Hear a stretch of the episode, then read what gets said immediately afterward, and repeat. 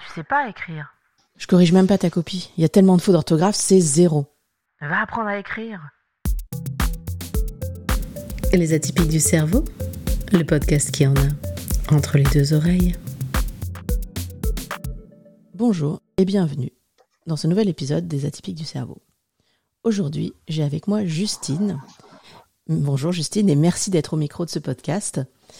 Bonjour Mélodie. On a entendu avant le générique quelques phrases qui te parlent particulièrement. Alors, est-ce que tu peux nous en dire plus et te présenter? Alors, bah, bonjour à tous. Déjà, merci de me recevoir. Euh, donc, moi, je m'appelle Justine Dugrin et je suis dyslexique. Je suis dyslexique depuis un très jeune âge, comme la plupart des, des 10.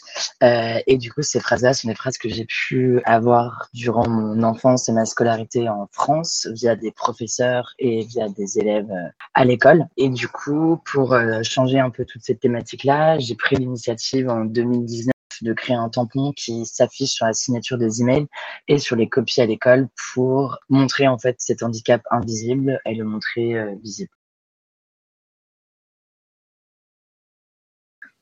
Alors, euh, bah, si tu veux, je te, je te raconte l'histoire. Tout à fait. Euh, du coup, euh, en fait, voilà, moi j'ai une scolarité en France qui a été assez euh, problématique. Euh, bah, étant dyslexique, ça lie avec des mauvaises notes, surtout quand les professeurs ne, ne comprennent pas en fait cet handicap-là. Et au-delà de ça, c'est lié aussi avec l'hyperactivité. Donc j'étais un peu et un élève euh, perturbateur et avec des mauvaises notes. Euh, donc je me suis fait virer de pas mal d'écoles. Et j'ai eu la chance de pouvoir être envoyée euh, en Angleterre en pension où le système était beaucoup plus adapté euh, aux où la compréhension et des professeurs et des écoles euh, était complètement mis en valeur. En fait, on été vraiment poussé par le haut. Et de là, euh, j'ai été prise en, à l'université aux États-Unis. Là, c'est encore autre chose. C'est totalement. Euh... On est vraiment des, des, des génies, quoi, on va dire. Et en fait, je me suis dit, c'est quand même pas normal que dans un pays aussi développé que le nôtre, moi, j'ai dû partir. Du coup, j'ai écrit une lettre à Emmanuel Macron en lui expliquant comment j'ai euh, comment j'ai vécu ma scolarité en France et comment je l'ai vécu en Angleterre et aux États-Unis. Et de là, je trouve qu'il faut pas montrer un problème sans avoir une solution. Euh, donc, je propose en fait cette euh, cette initiative de créer en fait un tampon pour pouvoir mettre en valeur euh, sa dyslexie et affirmer aux gens autour de nous, surtout dans l'esprit du travail, mais aussi à l'école, euh, qu'on est dyslexique. Et suite à une non-réponse, euh, j'ai une entreprise, j'ai un, un, studio de création, et du coup, c'était assez problématique pour moi bah, de, de, devoir démarcher des entreprises, des gens, parce que tout le monde, enfin, à chaque fois, je devais me faire corriger mes emails, euh, donc j'étais incapable d'avancer en fait seule. Euh, et donc, je me suis dit, en fait, on n'est jamais mieux servi par soi-même je vais créer ce tampon. Et euh, bah, moi déjà je vais l'utiliser euh, et ensuite de là euh, personne n'utilisait à part moi mais j'avais des bons retours on va dire des gens avec qui j'envoyais des mails. Et finalement je me suis dit c'est quand même dommage d'avoir tout ce projet qui est fait ce site internet ces logos et de que personne aucun disque peut en profiter. Donc j'ai démarché pas mal de, de presse. Et c'est à ce moment-là où j'ai eu ma première interview chez Combini donc qui est un assez gros média qui a juste engobé en fait des boules de neige qui maintenant je reçois des emails de personne qui reçoit des emails ou des CV de gens qui ont le logo. Euh, et je suis en, en, collaboration avec France Tampon qui, eux, fournissent les tampons euh, ancrés pour les, du coup, les élèves à l'école. Et, euh, et, donc, du coup, voilà, c'est une signature en rond, un peu comme les tampons à l'ancienne euh, qu'on mettait pour faire des lettres, où il y a écrit euh, Certified Dyslexic, qui est ouvert en fait à l'utilisation de tous euh, sur site internet. Bah super, merci beaucoup. En effet, je connais des personnes qui l'utilisent et, des regards en entreprise qui ont changé par rapport à ça. La personne ne voulait pas, ne voulait pas en parler. Elle a utilisé euh, euh, ton, ton tampon et euh, ça a fait changer le regard. Donc c'est vraiment très important aussi de, de, bien oser finalement, si on a envie, évidemment, de, l'utiliser parce que ça, en général, je, n'ai constaté que du, du, bénéfique, que du positif. Parce que les gens qui ne connaissent pas le sujet, bah, peut-être tu vas nous en dire plus, en tout cas, ça les pousse à aller chercher. Ceux, qui connaissent... Euh, bah, du coup, voient les choses différemment aussi. Euh, Est-ce que tu as eu des retours par rapport à tout ça que tu pourrais partager? Beaucoup de retours euh, positifs. Euh, beaucoup, on va dire, pas de commentaires, mais de gens qui disaient Putain, mais c'est tellement con, mais en même temps, c'est tellement, ça change tellement la vie. Genre, c'est tellement quelque chose de. Enfin, en fait, pourquoi c'est pas là depuis avant, quoi. Euh, beaucoup de gens qui, qui, en fait, maintenant, et aussi parce que si j'ai un discours qui est très positif sur le sujet et qui, moi, je suis très fière d'être dyslexique. Je trouve que ça, j'ai une plus-valeur et une valeur ajoutée dans moi-même, que ce soit dans la manière de réfléchir ou dans ma manière, la manière d'agir tous les jours. Euh, et donc ça, c'est vraiment quelque chose de revendique. Et donc je revendique aux gens en disant, mais en fait, faut s'affirmer. Donc faut montrer aux gens, donc que ce soit dans un entretien d'embauche, arrive avec ton handicap, mais arrive avec la solution aussi de ton handicap. Euh, donc beaucoup de retours. Après, il y a quand même pas mal de problèmes. Il y a des entreprises qui refusent de, de laisser les employés l'utiliser. Euh, il y a des écoles où les parents achètent le tampon et les professeurs, ça devient jusqu'au au, enfin, au, au, directeur de l'école en disant non, il ne peut pas utiliser ça. Donc il y a quand même encore cette mentalité de, de négativité au sujet. Euh, mais en tout cas, là, les, des retours qui sont très, très positifs. Et alors justement, pour, pour, rebondir sur ce que tu dis, sur certaines entreprises qui refusent, est-ce que tu as des, des, des raisons enfin, pour essayer de comprendre euh, en quoi ça peut euh, poser souci ou sembler poser souci? Alors pour eux, c'est plus, on va dire, l'ADN de l'entreprise. Donc c'est, bah, tout le monde doit avoir la même signature avec un logo. Euh, et après, voilà, c'est après c'est des choses qui, je pense, vont changer. Moi, je vois que j'ai pas mal de DRH qui me contactent en disant, mais comment on pourrait aussi nous aider les personnes dans notre entreprise? Donc ça commence petit à petit, mais si ça vient pas du, haut, on va dire du, gouvernement ou quelque chose qui est plus puissant qu'un site internet avec un logo gratuit, euh, il y a ça aussi. En fait, après, il y a tous les gens qui disent euh, ah mais vu que tout le monde peut l'utiliser, même les gens qui sont pas 10 ils peuvent l'utiliser.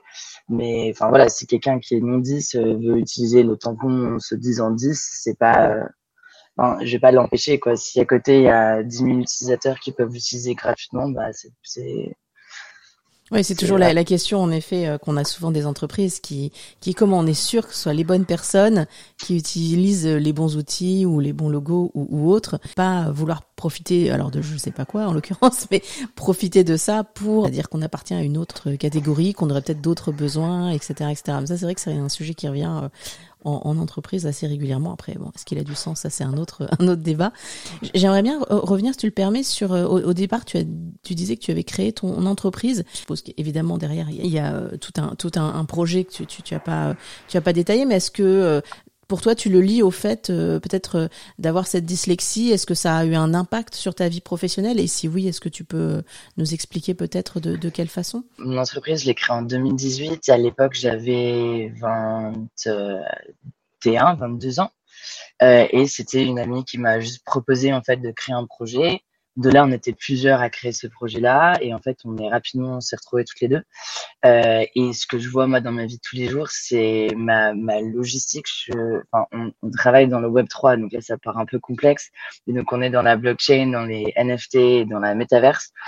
Euh, et du coup, on, on, moi, mon titre, c'est conceptualisation. Donc, je conceptualise des, des idées pour des projets euh, dans le Web 3 et je, je vois très souvent que moi comme, la manière dont je les conceptualise dans ma tête tout est assez carré mais je suis en call à répéter la même chose 25 fois parce que les gens n'arrivent pas à comprendre que le carré va dans le carré et que le rond va dans le rond. Et donc du coup ça c'est quelque chose que j'ai remarqué qui je trouve valorisant. À chaque fois je me dis ah, parce que je suis dyslexique, vous avez du mal à comprendre euh, comment ça marche? Et, euh, et, je pense que ouais, les dyslexiques, on a beaucoup cette, euh, cette chose donc et de la création et, euh, et de l'entrepreneuriat. Euh, il y a même une association, par exemple, à chaque fois je la mentionne, mais il y a une association en Belgique qui met des dyslexiques dans des entreprises qui sont en train de faire faillite. pour que les dyslexiques, en fait, logiquement, puissent en fait remettre les structures en place de la manière dont ils devraient être mis, quoi. Donc ça, c'est assez intéressant et et donc aujourd'hui dans mon entreprise, non, bah en fait avant d'avoir le logo, euh, c'était, euh, bah, je devais toujours faire checker mes mails par des potes, ma sœur, euh, mon associé. Maintenant, c'est quand même les présentations, donc on va pas mettre des présentations euh, avec des fautes. Euh, les mails, je les fais lire par personne. et ensuite, c'est plutôt voilà. Après, on a des gens qui viennent repasser. Donc là, hier, j'ai fait par exemple la newsletter et euh, j'ai quelqu'un qui bosse avec nous et j'ai dit bon est-ce que tu peux corriger? Donc les gens en fait avec qui on travaille aussi euh, qui sont nos employés sont au courant que ok Justine ouais t'as fait la newsletter ok je sais qu'il faut que je check j'ai même pas besoin en fait de dire euh, allez check si c'est bon euh. enfin, les gens ont capté le truc, quoi. Oui, c'est ça. Le fait d'en parler, euh, c'est plus un problème parce que, bah voilà, c'est une différence comme une autre et comme tout le monde en a, et puis ça devient anodin et, et on sait qu'en effet, bah, comme tu dis, il y a des forces et puis il y a peut-être des faiblesses et dans ce cas-là, c'est une, une question de le gérer en équipe. c'est ça. Est-ce qu'il y a autre chose que tu souhaiterais partager Je sais pas, un, conseil peut-être pour des personnes qui, qui écoutent, qui se posent des questions, ou leur entourage aussi également, qu'ils soient petits bah, ou grands? Je pense qu'il faut. Je pense qu'on arrive dans un. On, est au 21e siècle et il y a eu tout un mouvement d'acceptation de soi-même. C'est quelque chose qui, on va dire, qui est en ce moment à la mode, mais qui est quelque chose qui devrait complètement être normal, quoi. Euh, mais que maintenant les gens commencent à en parler ouvertement. Et donc je pense qu'il faut s'accepter comme on est et voir la, les, les, valorisations qu'on peut apporter à la société. Euh, là maintenant, par exemple, on a complètement été mis en valeur sur euh, LinkedIn. Euh, maintenant, il y a les skills euh, dyslexiques. Oui, J'allais t'en parler de Richard Bronson ouais, et tout ce qu'il a mis ouais. en place euh, là-dessus. Donc moi j'ai enlevé toutes mes skills et j'ai juste gardé celle-là parce que je me suis dit ben en fait ça regroupe euh, toutes les autres choses quoi. Et donc ça ça c'est des petites étapes mais qui euh, qui font plaisir et qui montrent en fait que euh, que les gens enfin voilà je pense qu'il faut s'accepter il faut regarder le, le, côté positif en fait des choses. Oui on a du mal à écrire et c'est compliqué pour nous de lire mais en même temps si on réfléchit différemment et qu'on analyse les choses différemment c'est comme ça qu'on est mis en valeur. Quoi. Oui, tout à fait. Et en effet, on voit ce mouvement sur plein, plein d'autres sujets. Et puis, euh, sur le, le, sujet plus précisément de la diversité cognitive, on voit en effet euh, sur, le, sur la dyslexie, euh, sur, sur l'autisme, sur le potentiel intellectuel, essayer de, de et d'autres évidemment, essayer de dire, bah, c'est des sujets, mais en même temps, c'est pas des sujets. Et peut-être qu'il faut, il faut aller ouais. au-delà. Et après, je pense que peut-être le, le, le, curseur, c'est de trouver le juste milieu pour pas refaire des cases. Euh, ouais. Parce que c'est là aussi où, où, ça peut ça peut être complexe. Après sur ça, euh, moi je sais que j'ai vu une, une, jeune fille qui voulait pas mettre le logo sur euh, son résumé parce qu'elle avait peur d'être acceptée dans son job pour un quota. Donc en tant qu'handicap, elle, elle m'a dit mais je veux pas. Et je lui dis mais en fait si même si c'était un quota, tu t'en fous. Si tu sais que tu veux, c'est le taf que tu veux faire et que tu veux faire ton taf. Après tu montes les échelons. Enfin que tu sois un quota ou pas, ça reste ton tra le travail que as, pour lequel tu as voulu appliquer quoi. C'est clairement une façon de le voir. Ok, bah merci beaucoup. Est-ce que tu as, as, autre chose que tu que tu souhaites partager Non. que te... non For, force force 10. Ouais. On va finir là-dessus, ça m'a l'air très bien. Et ben merci beaucoup euh, Justine pour, euh, ce partage.